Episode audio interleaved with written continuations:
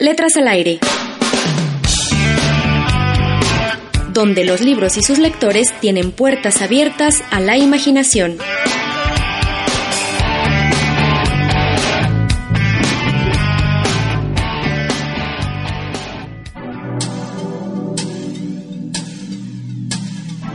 Queridos amigos, bienvenidos a Letras al Aire, nuestra aventura radiofónica que comenzó como una pequeña ventanita al universo de los libros y sus lectores y poco a poco nos fue revelando todo un universo. Este viaje nos ha hecho más ricos, más libres, más críticos, más felices y un poquito más conscientes de quiénes somos, de nuestros sueños, nuestros anhelos y nuestras batallas. Han sido siete años, dos temporadas y 347 programas realizados hasta hoy muchas lecturas, encuentros con amigos y sobre todo la confirmación de que en medio del ruido circundante, la palabra impresa o digital, pero palabra al fin, tiene aún mucho que darnos. Con esa premisa fuimos construyendo cada programa, intentando tender puentes y descubrir nuevos caminos. Hoy hemos llegado al punto final de esta aventura, que en realidad es tan solo un punto intermedio. Nuevos viajes vendrán y nuevos horizontes nos esperan. Por lo pronto, hoy que terminamos el andar de letras al aire, queremos dar gracias a todos los involucrados. Yo soy Oscar Javier Martínez y esto lo digo a nombre de Vania Recendis, quien ha sido la titular de este programa en sus dos temporadas y por supuesto el corazón de la serie. Algunos de los involucrados en todas estas emisiones nos acompañan hoy en el programa. Hemos hurgado en el cajón de los recuerdos para traer nuevamente algunos momentos del pasado. De los 346 programas transmitidos antes que este, escogimos una pequeña muestra que proviene de los primeros 150 programas de la primera temporada, transmitidos entre 2010 y 2013. Comencemos entonces escuchando las voces de Alberto Chimal y Lila Downs. Además, escucharemos a Vania Recendis en el ya famoso antiprograma que fue tan festejado por todos ustedes.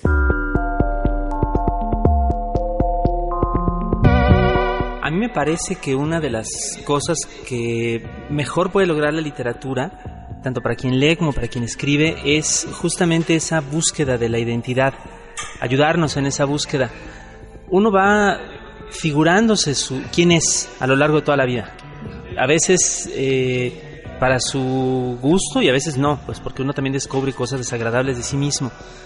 Pero algo que a mí me ha tocado ver, digamos, en carne propia en muchas ocasiones es que la forma en la que uno se entiende o se va definiendo a lo largo de los años cambia a medida que uno lee y a medida que uno escribe también. Pero digamos, lo que, lo que está disponible para cualquier persona es como el, como el encontrarse en los textos escritos, como el, el verse reflejado, como también el verse precisado en los textos. Eh, Tolkien, el autor del Señor de los Anillos, decía que los textos no llevan mensaje, decía que son aplicables, que los, aquellos que valen la pena, decía, pueden ser de alguna manera traducidos a términos de la experiencia particular de quien nos esté leyendo, sin importar quién sea, sin importar qué tan lejos o qué tan cerca está de, de quién escribió el libro. Porque de alguna manera todo libro refleja de, de, muchas formas la humanidad, el sentido, el ser humano de quien, de quien lo escribió y, y como todos somos más o menos humanos también, entonces podemos encontrar ese sentido humano y compararlo con el de nuestra propia experiencia y a lo mejor entender mejor nuestra propia experiencia a partir de lo que alguien más está diciendo o alguien más vivió. Ese es, ese es un fin que a mí me parece muy elevado y muy importante de la literatura y yo creo firmemente que es verdad. ¿Qué leía? Cuando estaba chiquita yo creo que pues leía cuentos, ¿no? Muchos cuentos que me me pasaban, no sé, también cuentos oaxaqueños. Creo que mm, a través de los años me he dado cuenta que la poesía ha sido central, como leer a Jaime Sabines, oír a Octavio Paz. Hay que leer las cosas que son divertidas, porque también yo pasé una etapa en la que me forzaban a leer y me chocaba. Y entonces me volví anti libros.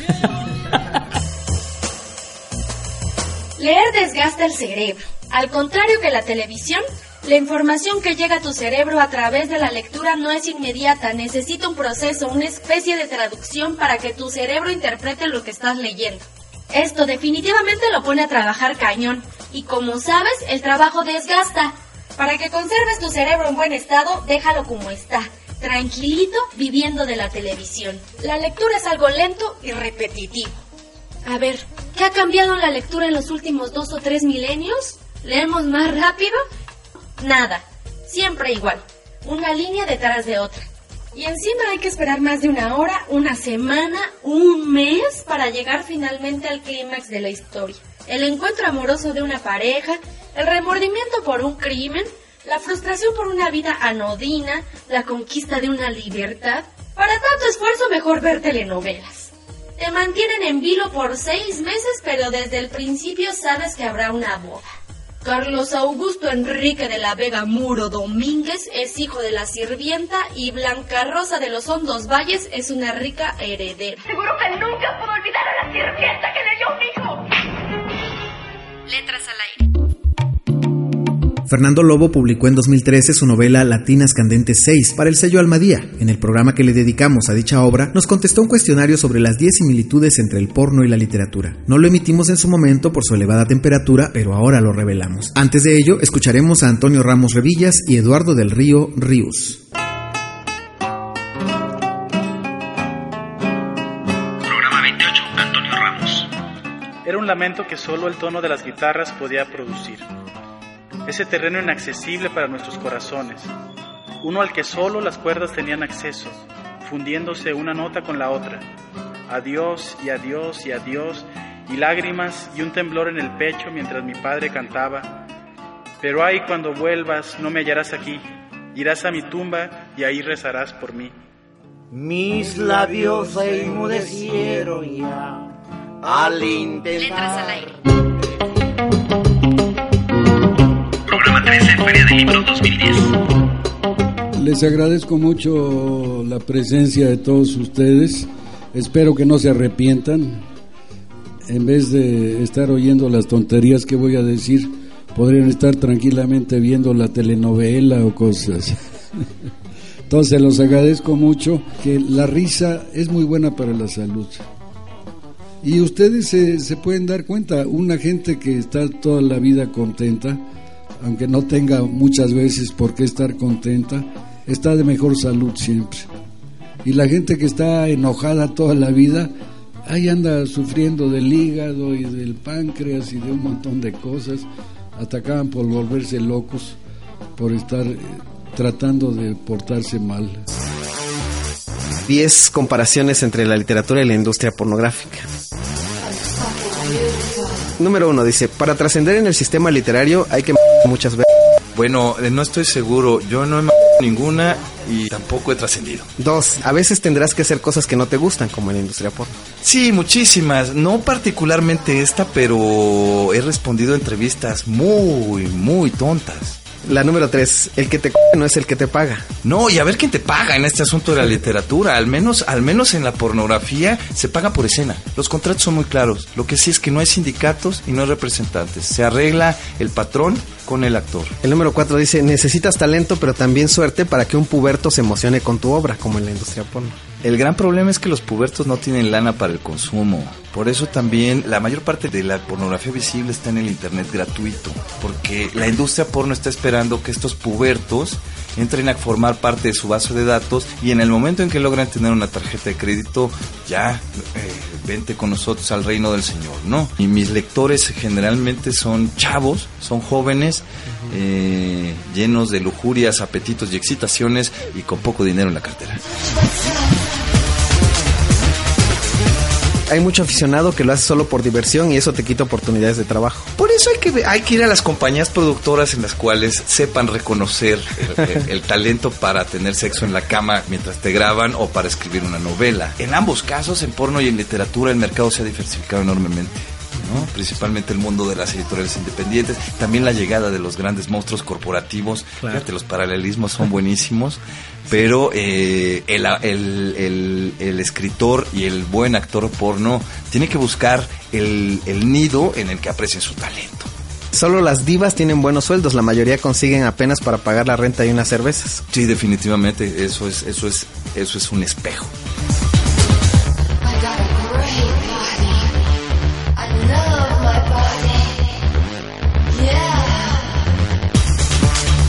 Son muchas horas de trabajo, pero todo se reduce a una...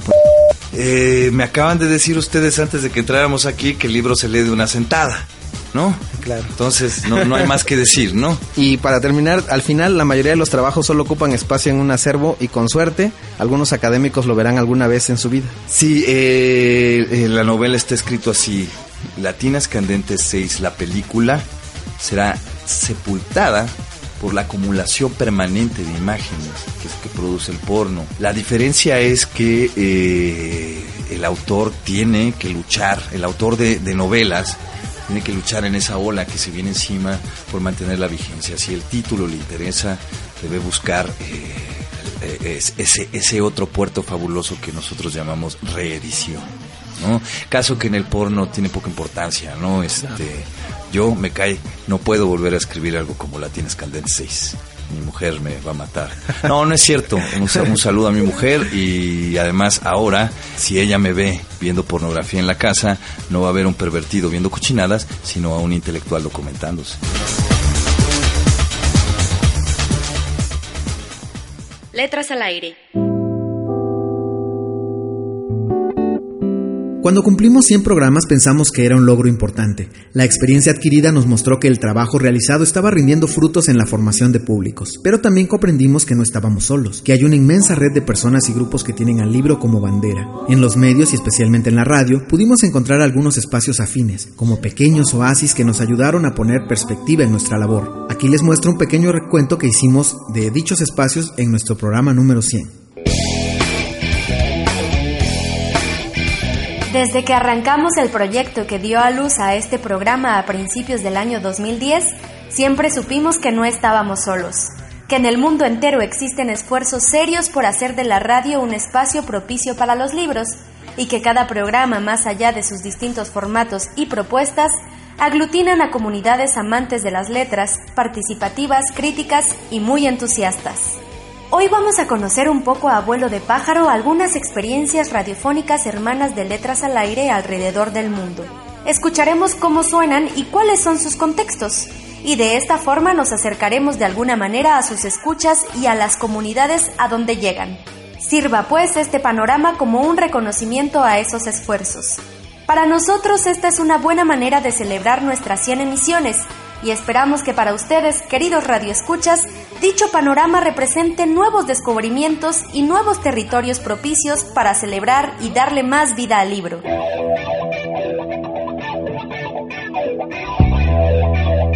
Comencemos por España.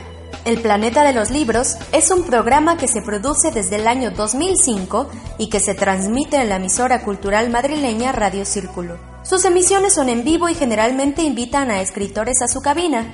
Organizan también almuerzos literarios y mantienen una comunicación constante con sus escuchas a través de su sitio web www.elplanetadeloslibros.com.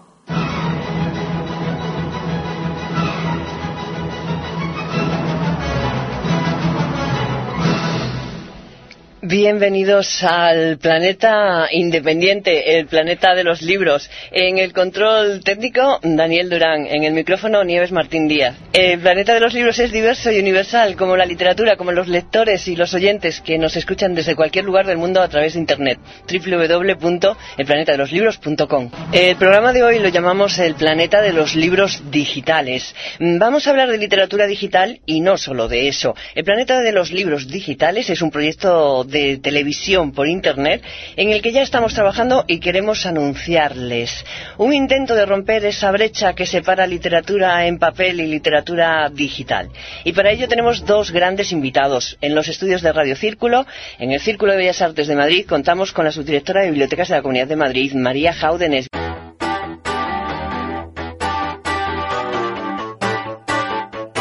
En la cadena SER se transmite los sábados por la mañana el programa titulado El Club de la Lectura, cuyo fuerte son las recomendaciones de libros, aunque también tienen un espacio para entrevistas. Pueden consultar su blog en www.lacomunidad.cadenaser.com.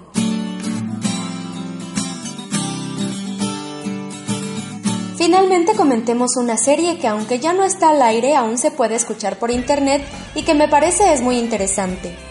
Se llama La Vuelta al Mundo en 80 libros y se transmitió por la Radio Nacional de España, bajo la conducción de Macu de la Cruz y un equipo enorme de colaboradores, traductores, lectores en lenguas extranjeras y copresentadores. Esta serie sigue disfrutando del éxito a través del Internet, donde la pueden consultar si entran al sitio de la Radio Nacional Española, que es www.rtve.es diagonal radio.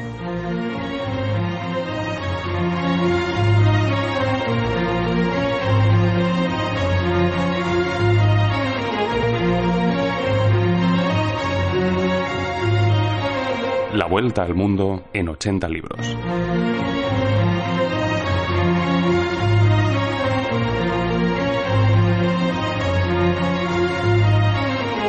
Esto es un programa de radio.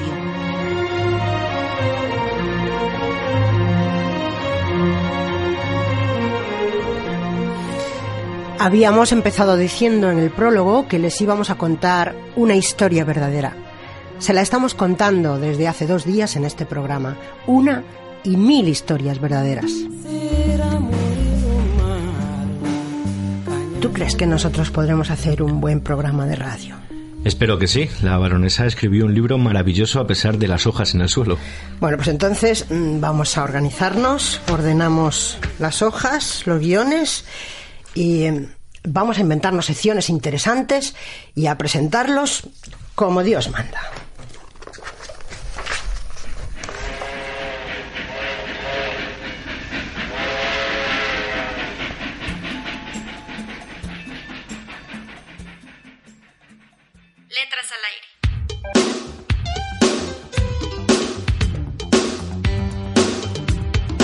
En la República Argentina los espacios para la difusión del libro en la radio y la televisión van a la alza.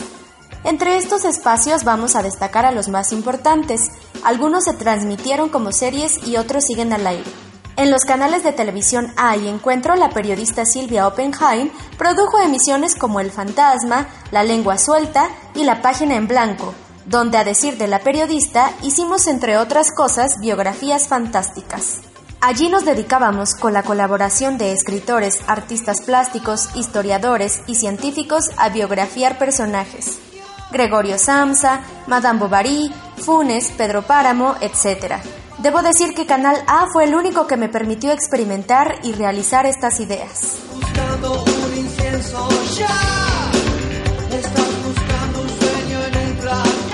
En Radio Nacional Argentina se puede sintonizar los sábados de 8 a 10 de la mañana el programa Museo de la Novela Eterno conducido por Pablo García y Gabriela Borrelli.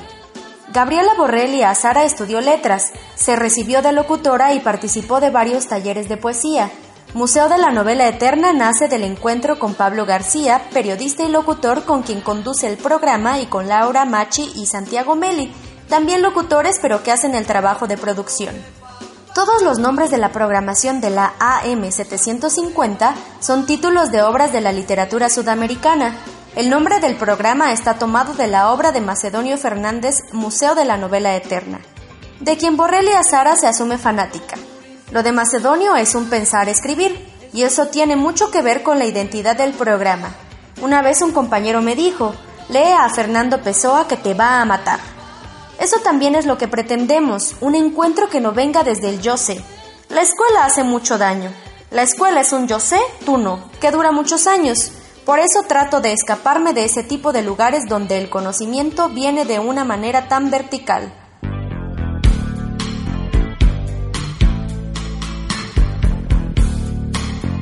El primer antecedente de la difusión del libro en la televisión argentina se puede encontrar a cuatro años de recuperada la democracia en aquel país. Es decir, en el año de 1987, cuando a pesar de trabas y resistencias, Cristina Muki a través de Tomás Eloy Martínez estrenan en Canal 13, en ese momento estatal, su hasta hoy exitoso Los Siete Locos. Hoy en día Los Siete Locos continúa emitiéndose por la televisión pública los sábados a las 8. Por favor, sigue la sombra de mi bebé.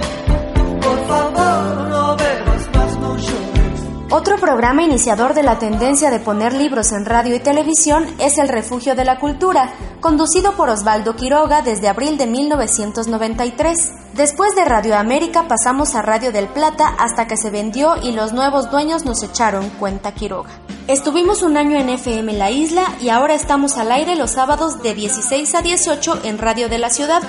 En la televisión, en cambio, llevamos 12 años en Canal 7 de manera ininterrumpida. Quiroga destaca que cuando quisieron dar por finalizado el ciclo en la televisión pública, el propio presidente Kirchner lo llamó por teléfono y le pidió a Alberto Fernández que fuera al programa para decir que el gobierno quería que el refugio siguiera en el aire. El refugio continúa emitiéndose actualmente los sábados a las 10 y al igual que Los Siete Locos, se ha convertido en un clásico cultural de la televisión argentina.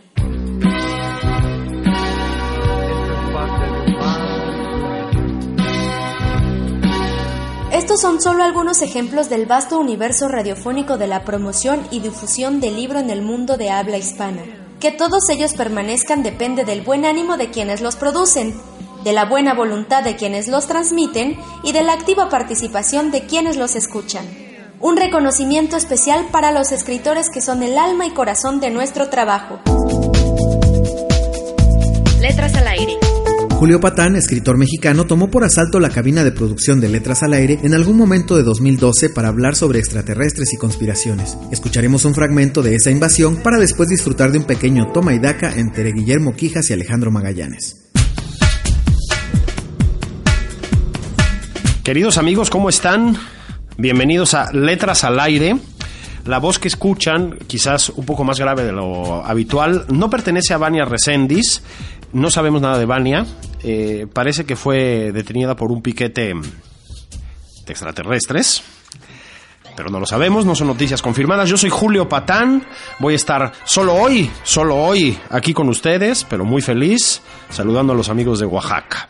Esto es Letras al Aire, ya les digo, hoy en nuestro programa tendremos nuestra gustada sección de noticias literarias. Y como una exclusiva mundial, por favor, manténgase sintonizados, señores, conversaré con un oaxaqueño que asegura haber sido justamente abducido por extraterrestres en Monte Albán. Empezamos. Programa 3, Alejandro Magallanes. Dime lo primero que te venga a la mente. Un color. Rojo. Un lugar. Oaxaca. Una bebida. Mezcal. Un número. 6. Un nombre. Alejandro. Una canción. Y el himno nacional. José Ignacio López Vigil es un apasionado radialista cubano que ha abierto caminos para la radio, vista como un instrumento de conocimiento, de conciencia y de alegría. En una de sus visitas a Oaxaca nos dejó este mensaje sobre nuestro quehacer. El único mensaje que se me ocurre es que le metan pasión a, la radio, que le metan pasión a lo que hacen hacer radio, hacer comunicación es un trabajo, claro, los frijolitos que nos comemos lo, lo, sacamos del trabajo que hacemos, pero no somos mercenarios de la radio, no somos mercenarios de la comunicación, somos apasionados y apasionadas. El mensaje es ese, métanle vida, métanle ganas, métanle pasión a lo que hacen. Entonces, perdámonos en la pasión, en la pasión de la radio, pero cuando hablamos de la pasión de la radio, no nos referimos a este chunche, a este micrófono, a este cable. Lo que nos apasiona no es un micrófono, ni una antena, ni un transmisor. A nosotros, comunicadores y comunicadoras de América Latina, lo que nos apasiona es la gente, lo que nos apasiona es el pueblo, nuestro pueblo. Esa pasión sería mi mensaje para todos los radialistas y las radialistas de este querido México.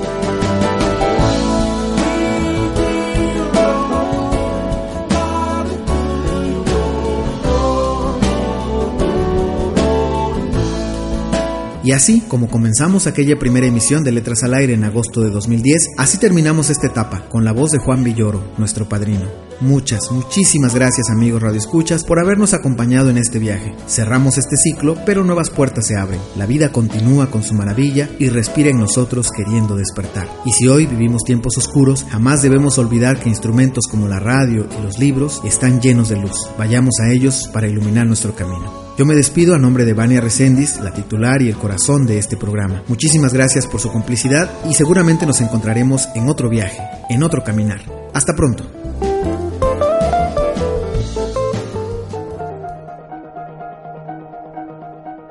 A mí me adiestró mucho la radio, porque cuando uno está hablando en radio no puede ser confuso. No hay posibilidad de que el lector se detenga, vaya al diccionario, regrese a la página anterior, o entiendes o no entiendes. Al mismo tiempo es la manera más barata de exaltar la fantasía.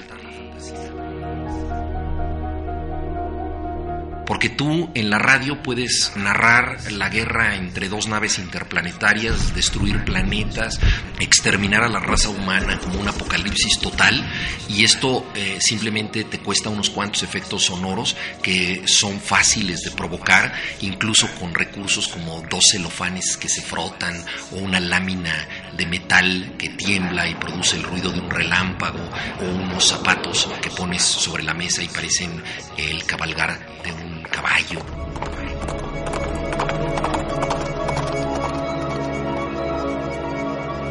Esta magia de la radio a mí me, me ha gustado mucho.